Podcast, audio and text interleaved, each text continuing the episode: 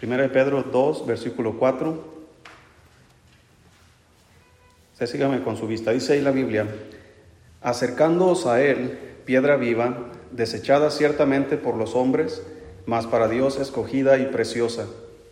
Vosotros también, como piedras vivas, sed edificados como casa espiritual y sacerdocio santo, para ofrecer sacrificios espirituales aceptables a Dios por medio de Jesucristo, por lo cual también contiene la Escritura. He aquí, pongo en Sión la principal piedra del ángulo, escogida, preciosa, y el que creyere en él no será avergonzado.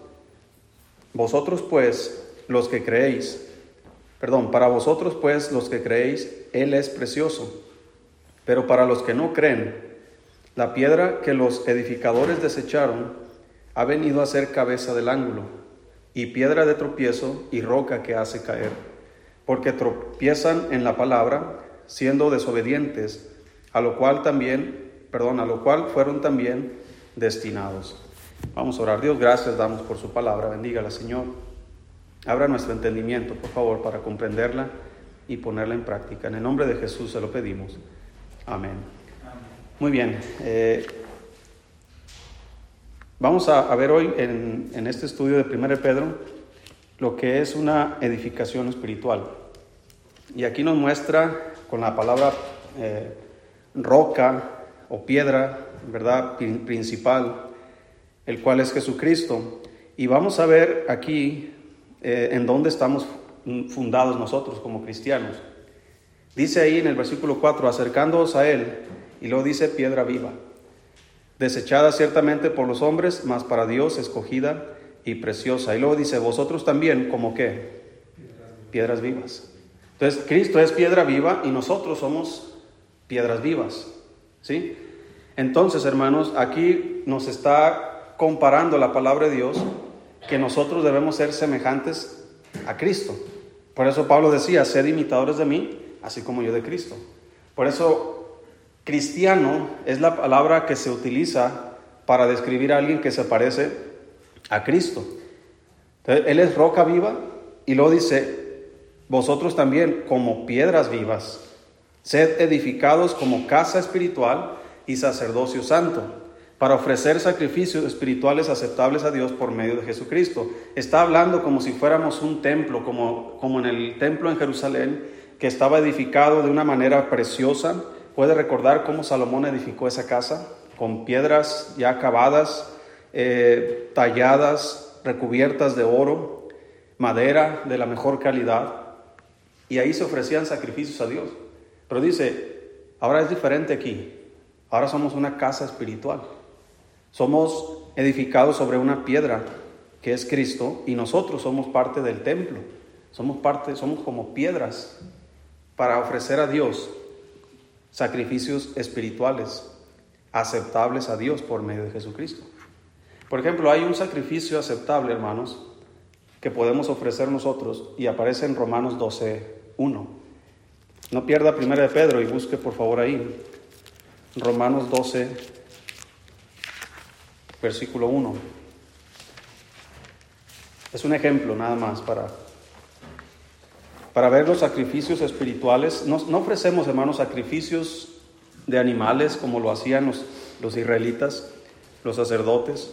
No ofrecemos sacrificios de agrícolas de ningún tipo. Pero vea lo que dice aquí, Romanos 12, versículo 1. Dice, así que hermanos, os ruego por las misericordias de Dios que presentéis, ¿qué cosa, hermano? Vuestros cuerpos en sacrificio que vivo. Somos piedras vivas. En sacrificio vivo, santo, agradable a Dios, que es vuestro culto racional. Es decir, somos un sacrificio vivo, no, no, vamos a dar, no nos vamos a dar en sacrificio como Cristo, por ejemplo. Cristo, hermano, se dio en un sacrificio, pero Él tuvo que morir. Él tuvo que entregar su vida, tuvo que derramar su sangre para que nosotros pudiéramos tener vida.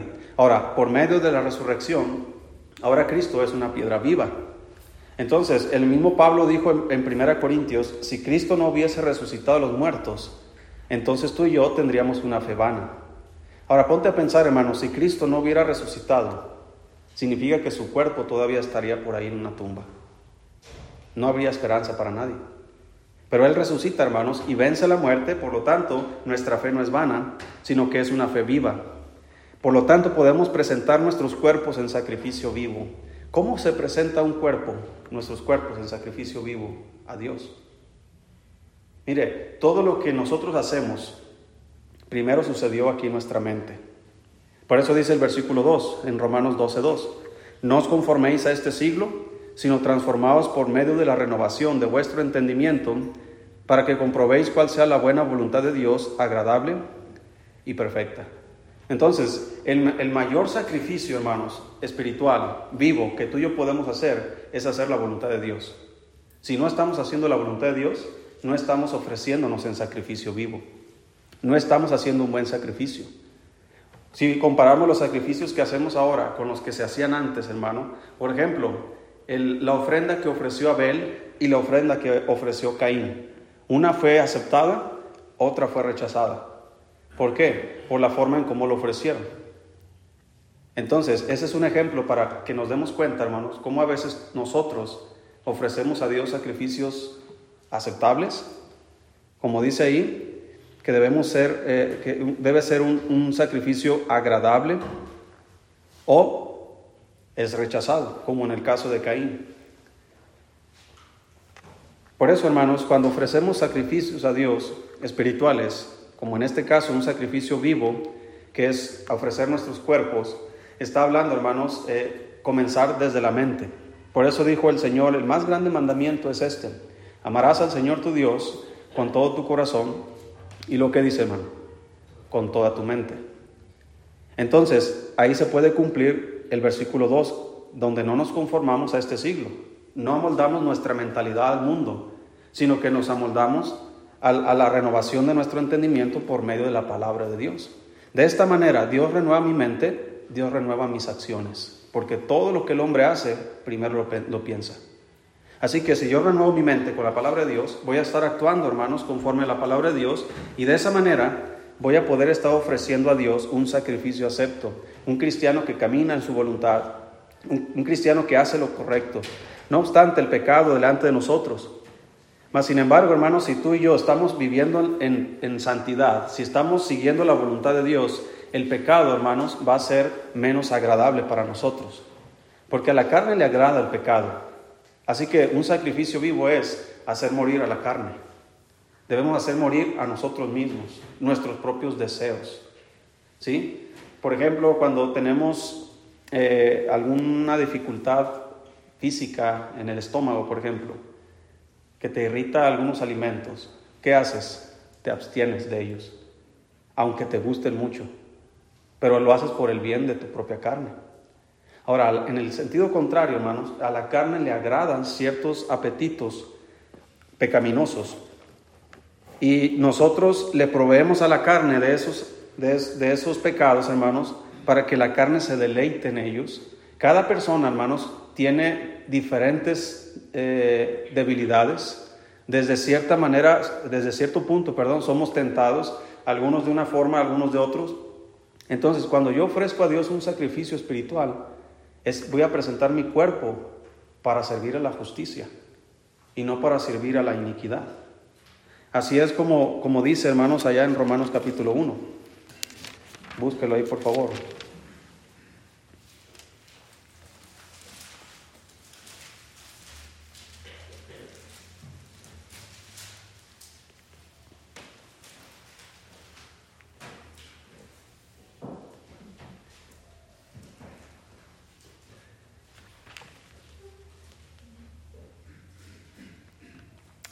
Ya lo perdí, hermano.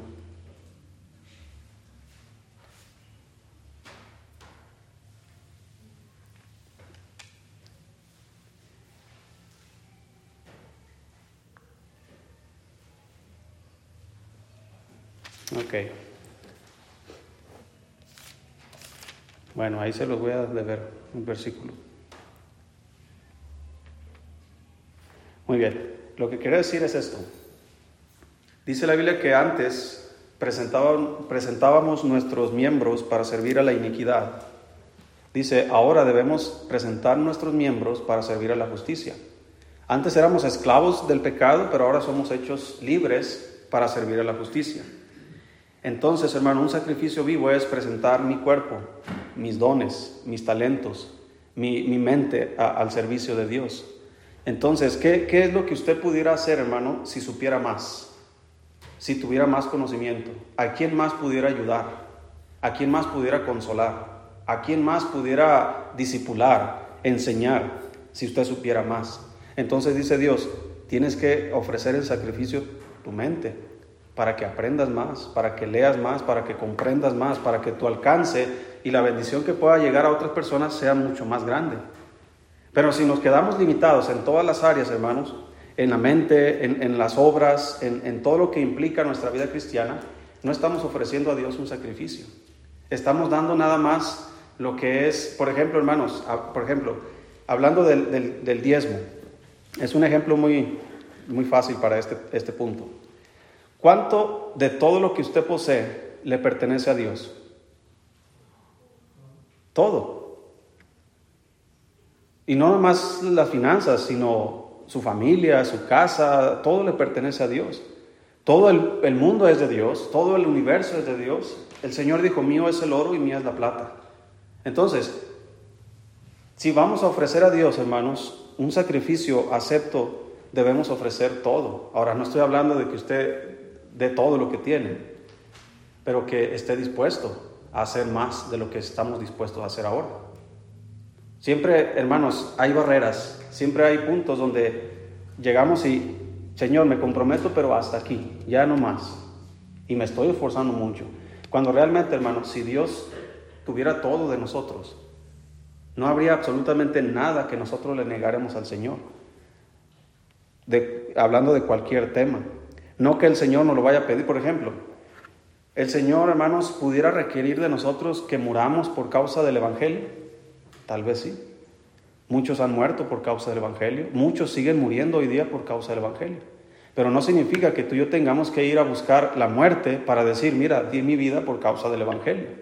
¿Sí me explico? No es que yo busque, sino que si Dios me lo requiere, que son dos cosas diferentes. Porque el buscar, todo el mundo puede buscar, ¿verdad? Podemos buscar eh, lo que queremos para Dios, pero va a ser de iniciativa nuestra y tal vez por motivos egoístas. Pero si Dios nos busca a nosotros, lo primero que va a destruir en nuestro corazón es el egoísmo. Porque Dios quiere la gloria para Él y no para nosotros. Así que si Dios va a hacer algo a través de tu vida, va a ser para la gloria de Dios. No va a ser para tu propia gloria o para mi propia gloria. Por eso ofrecer sacrificios a Dios deben ser sacrificios espirituales. Y la única forma de ofrecer estos sacrificios es siendo piedras vivas. Siendo, hermanos, estar como edificio santo. Entonces, Él es, hermanos, la piedra viva. Y luego dice, vamos a regresar a 1 Pedro. Dice ahí, hermanos, versículo 8. Estamos en 1 de Pedro 2, 8. Dice, y piedra de tropiezo y roca que hace caer, porque tropiezan en dónde, hermanos. Entonces ahí está la base. Como decía en 1 de Pedro 1.23, dice ahí 1.23, siendo renacidos, no de simiente corruptible, sino de incorruptible. ¿Por qué, hermanos? por la palabra de Dios que vive y permanece para siempre. Entonces nuestra vida, nuestra salvación está fundada en la palabra de Dios. Por lo tanto, nuestra vida cristiana está fundada también, hermanos, sobre la palabra de Dios. Recuerda que Cristo, hermanos, es la palabra viva. Cristo es el verbo de Dios. Significa que todo lo que está escrito en la Biblia habla de Él porque Él es la palabra. Entonces, Él es la palabra y la Biblia habla de Él. Entonces, hermanos, si yo edifico mi vida sobre la palabra de Dios, estoy edificando mi vida sobre Cristo también.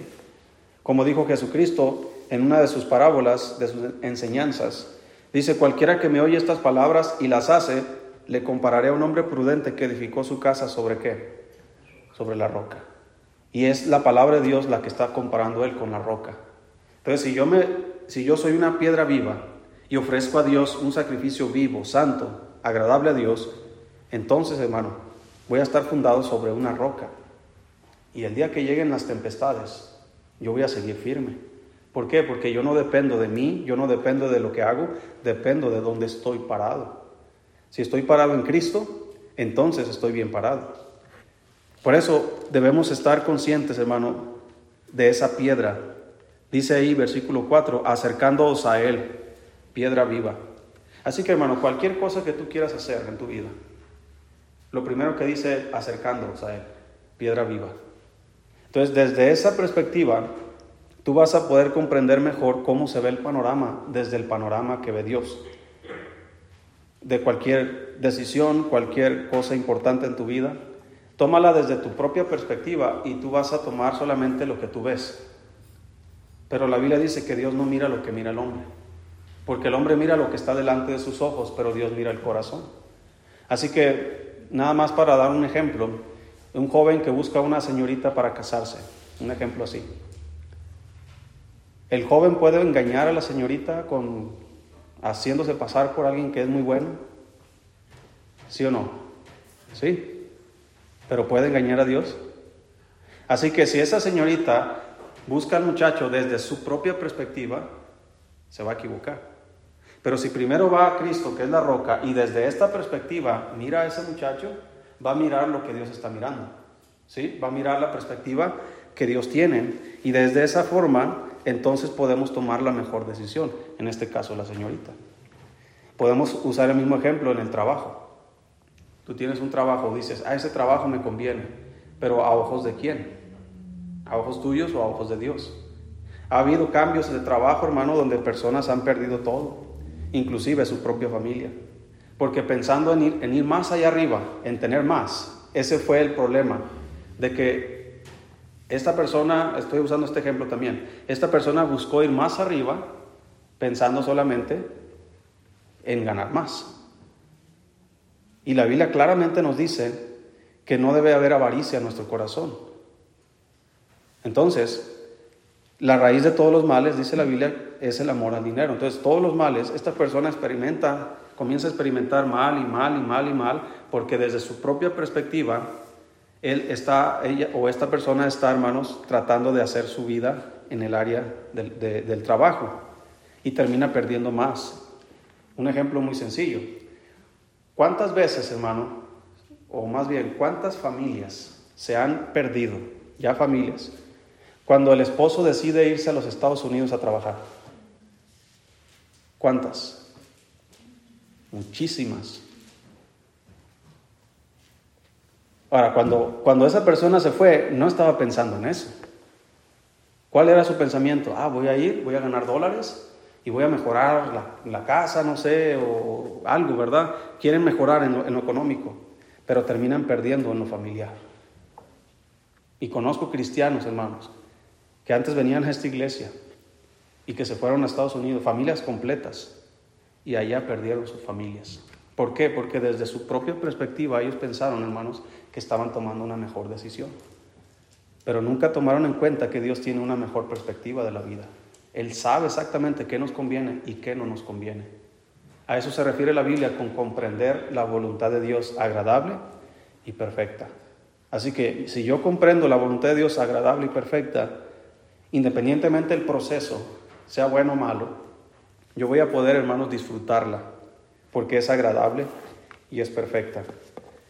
La Biblia compara, hermanos, por ejemplo, la felicidad como una mujer embarazada. Dice que cuando está dando a luz, eh, cuando da luz, se olvida del dolor por ver a un hombre nuevo nacer. Entonces, eh, más las que han dado a luz de natural, ¿verdad? Una forma natural. Eh, el dolor, la Biblia lo describe, solamente la mujer puede decir cómo se siente, ¿verdad? Ese dolor. A lo mejor es como una gripa nuestra, ¿verdad? Porque cuando nos da gripa, ¿qué andamos haciendo? Testamentos, ¿verdad? Pero dice la Biblia, la mujer se olvida del dolor. Entonces, hablando otra vez de una joven, ¿verdad? Que quiere casar, quiere tener hijos. No está pensando en el dolor de tener hijos, ¿verdad que no? Está pensando en el, en el gozo de tener hijos. Se fija cómo para obtener una bendición, hermanos, hablando de, en este caso la mujer, tiene que experimentar dolor. Y, a veces se complican los embarazos, ¿verdad? Y vienen complicaciones donde hasta pueden perder la vida las, las mujeres. Mas, sin embargo, le entran, quieren tener hijos, porque saben que eso es bueno. Entonces, hermano, a veces Dios nos quiere dar una bendición grande, pero quiere pasarnos primero por un proceso donde a veces no es agradable. Pero ese es desde su propia perspectiva.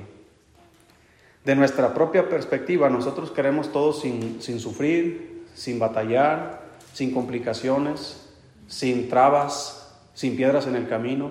Queremos que todo esté parejito, hermano, para lograr nuestros propósitos. Pero cuando logramos los propósitos de Dios o los que Él tiene para nuestras vidas, nos daremos cuenta que a veces, hermano, los caminos no están... Es más, hay veces que ni hay caminos. Y tú dices, pero Dios, tú nomás ándale.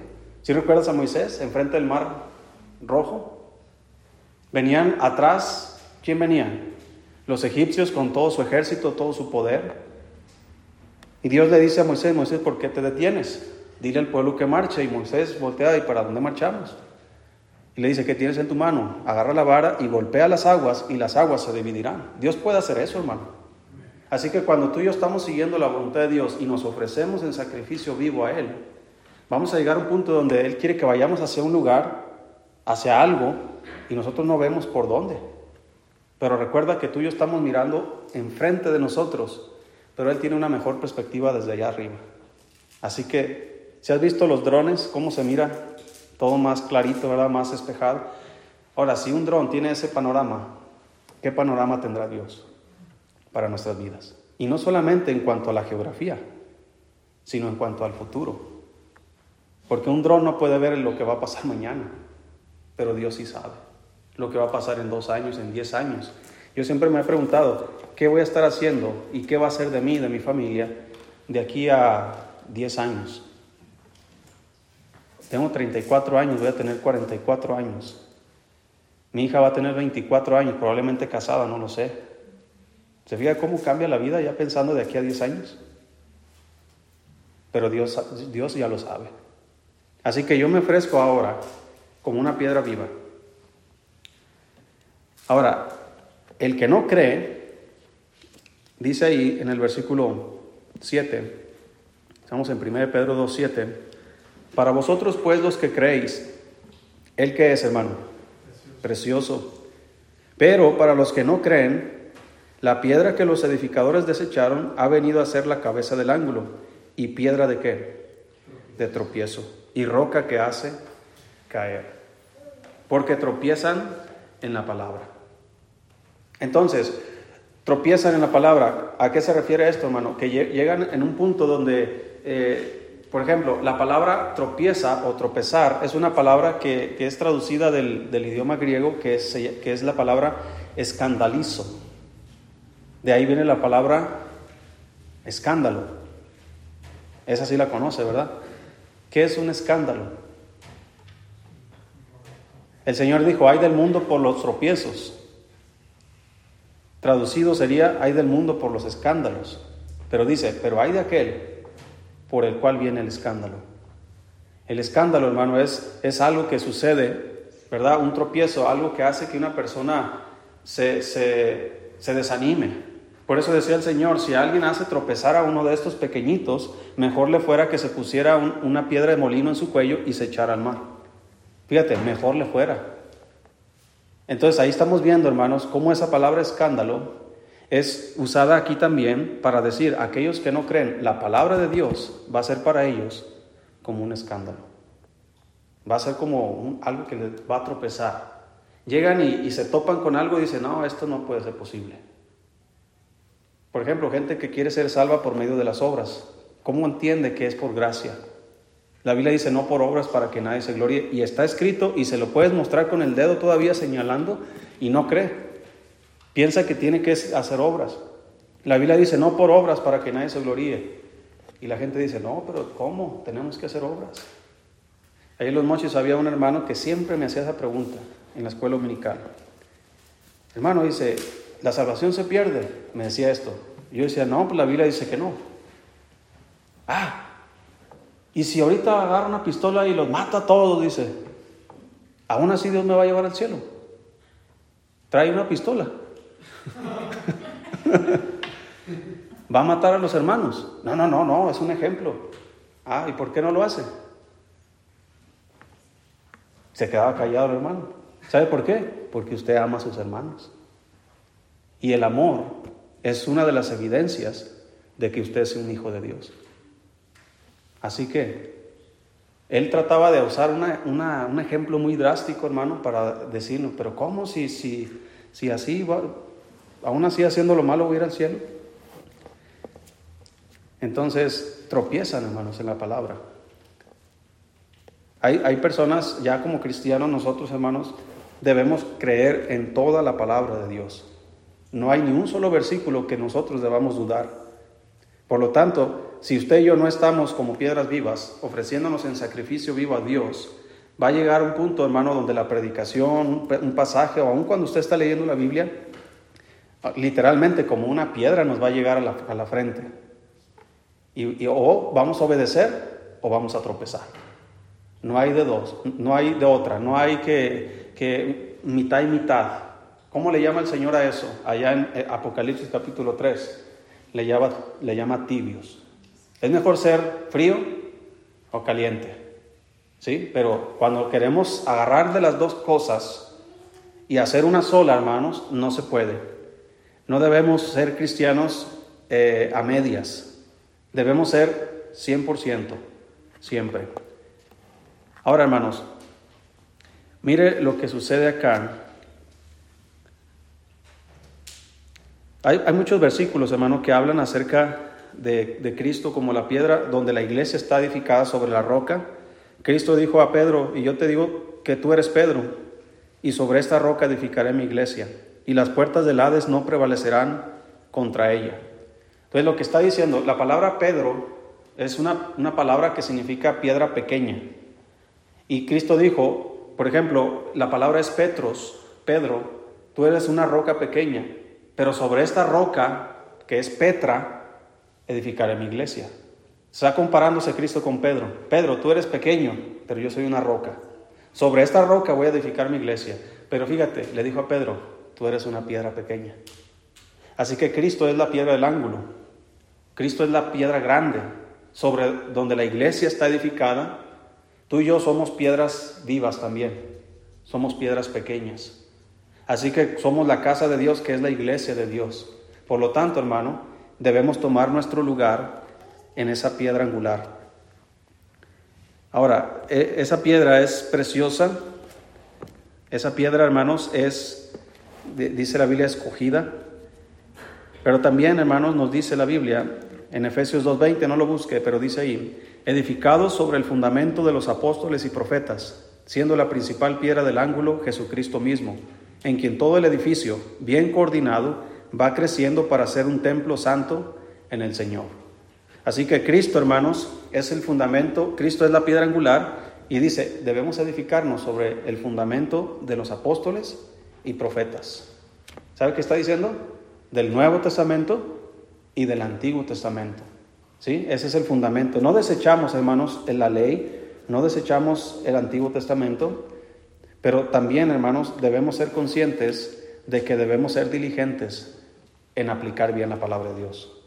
No porque toda la palabra de Dios sea inspirada por Dios significa que debamos practicar el 100% de todo lo que está escrito ahí. Por ejemplo, el sacrificio que antes hacían los israelitas. Obviamente el Nuevo Testamento nos explica que ya no hay más sacrificio por los pecados, porque solo Cristo hizo un sacrificio para siempre. Entonces ahí vemos que ah, acá en la Biblia dice que esto era para aquel tiempo, pero no para este tiempo. Y de esa manera vamos edificándonos sobre los profetas y los apóstoles. También, hermanos, eh, Primera de Reyes 6, busca ahí por favor. Aquí nos da una, un ejemplo, hermanos, de lo que quiero mencionar en este punto. Primera de Reyes, capítulo 6. Cuando el rey Salomón está edificando el templo en Jerusalén, Él, hermanos, manda a traer piedra de cantería a otro lugar, madera, plata, oro, además de lo que su padre David había provisto. Y dice ahí, hermanos, en el versículo 7, Primera de Reyes 6, 7, dice, y cuando se edificó la casa, la fabricaron de piedras que traían, ¿qué hermanos? ¿Sí estamos leyendo ahí? Ya acabadas. De tal manera que cuando la edificaban, ni portillos ni hachas se oyeron en la casa, ni ningún otro instrumento de hierro. Es decir, están construyendo el edificio, hermanos, y todo era de piedra. ¿Se visto los muros de Jerusalén? En fotos o en algo, como el muro de los lamentos, por ejemplo, cómo están las piedras, algunas son más grandes, otras más pequeñas, pero todas encajan en su lugar. Pues cuando se edificó el templo en Jerusalén, hermanos, como dice aquí, que fueron traídas las piedras ya acabadas.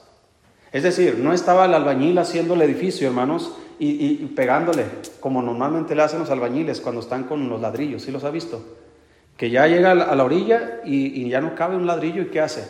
Agarra su cuchara y, y golpea un ladrillo para darle el tamaño que quiere. Dice que aquí no se hizo eso, sino que dieron las medidas y desde allá de donde estaban cortando las piedras, las traían y las colocaban en su lugar. Esto significa, hermano, que cuando el Señor nos trae a su propia casa, y no hablo de este edificio, sino hablo a la iglesia, que es la casa de Dios, Él ya nos tenía exactamente en el lugar donde íbamos a encajar. ninguno de, ningún perdido llega a la iglesia, llega al, al reino de Dios, y el Señor dice, oye, ¿tú por qué no hay lugar para ti?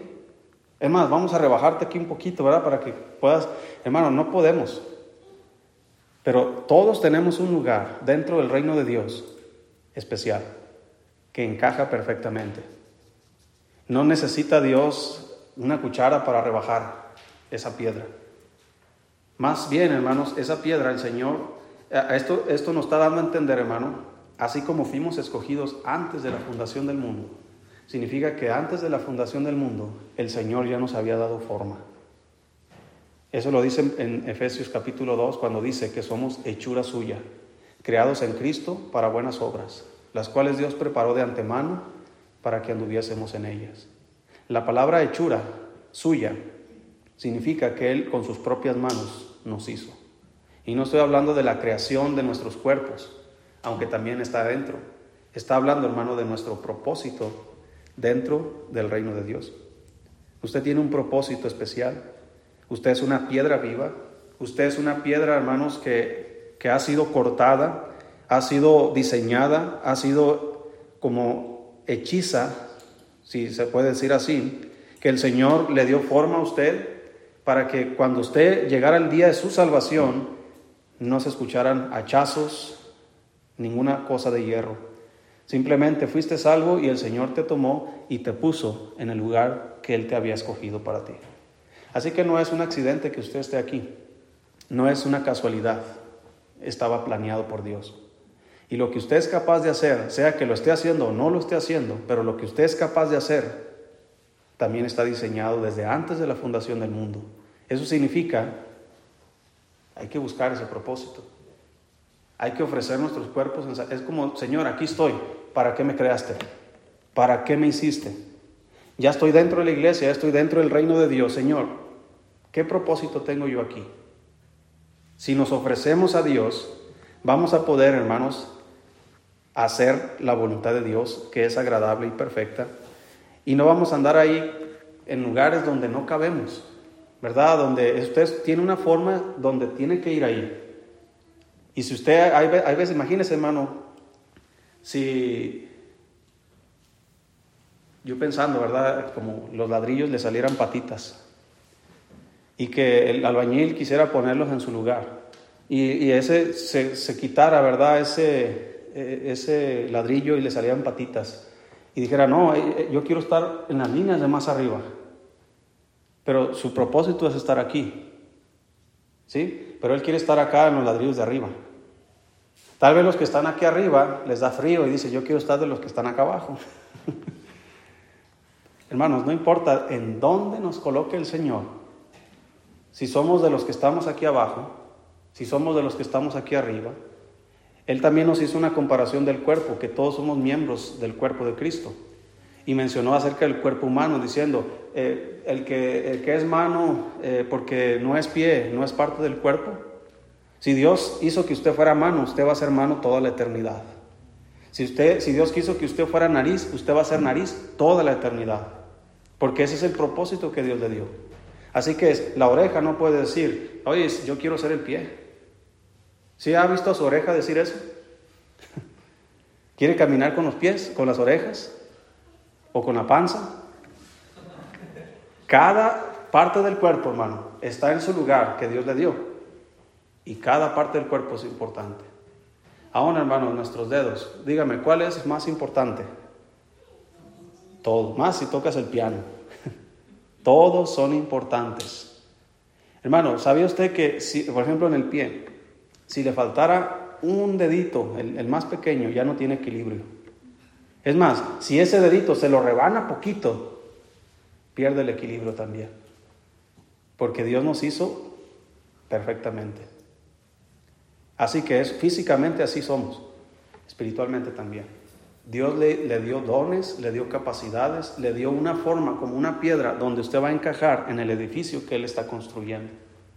Si usted se, somete a su voluntad, usted va a encontrarse en el lugar que le corresponde, haciendo lo que Dios diseñó que hiciera. Se va a cumplir los propósitos en su vida y usted va a edificar un edificio enorme. Va a ser parte de una edificación grande y la gloria será toda para Dios. Así que usted no se preocupe, hermano, de querer encajar en algo. Solamente dice, acercaos a Él, piedra viva. Y desde esa perspectiva el Señor me va a decir, acomódate allá, acomódate acá. Si recuerdas, termino con esto. Si recuerdas que Dios le dijo, mire, vamos a buscar Hechos, capítulo 13, capítulo 12. Este es un ejemplo perfecto para, para lo que estamos diciendo. Hechos, capítulo 12. 13, perdón. Versículo 1. Hechos 13, 1 dice, había entonces en la iglesia que estaba en Antioquía profetas y maestros. Bernabé, Simón el que se llamaba Níger, Lucio de Sirene, Manaén el que se había criado junto con Herodes el tetrarca y Saulo. Ministrando estos al Señor y ayunando, dijo el Espíritu Santo, apartadme a Bernabé y a Saulo para la obra a que lo sé que. Entonces hay un grupo de maestros y profetas que sería como los predicadores de esa iglesia, ¿no? Los que enseñan, los que predican. Y, Dios, el Espíritu Santo dice, apártame a este y a este. ¿Por qué no a los demás? Porque ellos ya tienen su lugar. ¿Y por qué apartó a estos dos? Porque el Señor los va a llevar a dónde? A el lugar que Él les diseñó. Un ejemplo muy sencillo. Aquí en la iglesia yo estoy orando por eso. No es nada más decir, ah, queremos enviar misioneros y que vayan misioneros de aquí, que un día nuestros hijos sean misioneros. Todo depende del plan de Dios.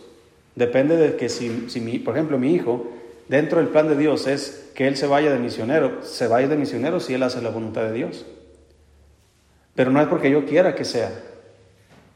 Entonces, hermano, el Señor de toda la iglesia, por ejemplo, la Biblia dice que debemos predicar el Evangelio en todas las naciones pero no significa que toda la iglesia tenga que irse a todas las naciones. Como si ahorita dijéramos, hermano, pues usted se va a China, ustedes se van a Japón, ustedes se van a África, ustedes se van a España, usted se va a Nicaragua y nos repartimos por todos lados. ¿Qué va a hacer de la iglesia? ¿Sí me explico? Entonces, nuestro lugar no lo elegimos nosotros. Nuestro lugar, hermanos, no lo, no, lo visualizamos de que, ah, a mí me gustaría hacer esto. Cuando yo estaba estudiando siempre preguntaban, ¿y qué vas a hacer? La respuesta común de todos los estudiantes bíblicos es, pues pastor o misionero, como si fueran las dos únicas opciones. ¿Sabe que dentro de las iglesias locales también se necesitan maestros, predicadores, en este caso que son los profetas? Hay, iglesias donde se requieren no solo uno, dos o tres o cuatro pastores por los ministerios que tienen. Entonces, hermano, no es qué es lo que yo quiero hacer. Pablo no dijo, Señor, eh, pues ahora que ya te conozco, déjame hacer esto. El Pablo le dijo, Señor, ¿qué quieres que yo haga? ¿Qué quieres que yo haga? Y el mismo Pablo fue quien escribió que somos hechura suya, creados en Cristo Jesús para buenas obras, las cuales Dios preparó de antemano para que anduviésemos en ellas. Así que lo que Pablo hizo no lo hizo porque él quiso hacerlo, lo hizo porque Dios lo puso ahí. Lo hizo porque estaba escrito desde antes de la fundación del mundo. Ya estaba planeado que Pablo fuera lo que hizo. Así que lo mismo aplica a nosotros. Ya está planeado, hermano, lo que usted y yo debemos ser. Ya está planeado lo que debemos hacer. La pregunta es, ¿estamos en nuestro lugar? ¿Estamos como piedra viva? ¿Estamos ofreciéndonos en sacrificio vivo? ¿O andamos como esos ladrillos que le salieron patitas, desbalagados, cada quien buscando su propio bien? Debemos, querido hermano, debemos nosotros acercando, acercaos a Él, como dice ahí, acercándoos a, a Él, dice, piedra viva desechada ciertamente por los hombres, mas para Dios escogida y preciosa. Y también para nosotros los que creemos, Él es precioso. Pero para los que no creen, la piedra que los edificadores desecharon ha venido a ser cabeza del ángulo, y piedra de tropiezo y roca que hace caer.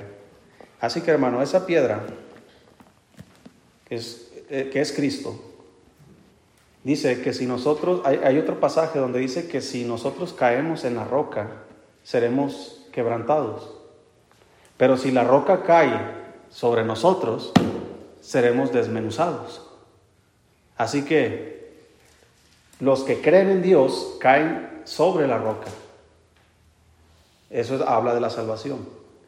Y esta roca nos quebranta. Significa, hermanos, así como el alfarero desbarata el, barro, porque en el mundo teníamos una forma conforme al mundo. Por eso dice la Biblia, nos, nos eh, ¿cómo se dice? No conforméis, que es la palabra de molde, no os amoldéis a este siglo. Pero así veníamos antes de que fuéramos salvos. Teníamos la forma de, nuestras costumbres, de nuestros viejos hábitos, pecados, pensamientos familiares y todo lo que involucra. Cuando llegamos a, a Cristo, hermanos, a la roca, fuimos quebrantados. Fuimos desbaratados como el barro y fuimos creados como Cristo había planeado desde antes de la fundación del mundo. Pero aquellos que vienen a Cristo y no creen, la roca cae sobre ellos. Y esa, esa forma que ellos traen ni siquiera se perfecciona, se desbarata para siempre y no sirve para nada. Ahora que somos cristianos, hermano, esta misma palabra de Dios que es la roca, funciona para las mismas cosas. Puede ser para quebrantarnos o puede ser para destruirnos. Significa que tú y yo podemos tener en la palabra de Dios y creemos en ella, vamos a estar fundados sobre la roca y van a venir problemas a nuestras vidas. Y, no vamos a caer porque estamos fundados sobre la roca. Pero si no creemos la palabra de Dios, no vamos a estar sobre la palabra de Dios. Vas a estar sobre tu propia opinión, como dice en Proverbios, que debemos, dice, fíjate eh, de todo tu corazón en Jehová y no te apoyes en tu propia prudencia. Entonces estamos en nuestra propia prudencia, viviendo nuestras vidas bajo nuestra propia visión, lo que nosotros creemos. Llegan los problemas y ¿sabes qué pasa, hermano? Como dice la parábola, llega el viento, el río, golpea con ímpetu contra la casa y cae. Y es grande su ruina, porque estuvo fundada sobre la arena. Así que, hermano, como piedras vivas, el Señor dice, acercaos a Él. Entonces, desde esa perspectiva, vamos a poder tener una mejor visión de nuestras propias vidas para el futuro. De otra manera, hermanos, solamente vamos a ver lo que está delante de nuestros ojos. Vamos a orar, hermanos, terminamos aquí.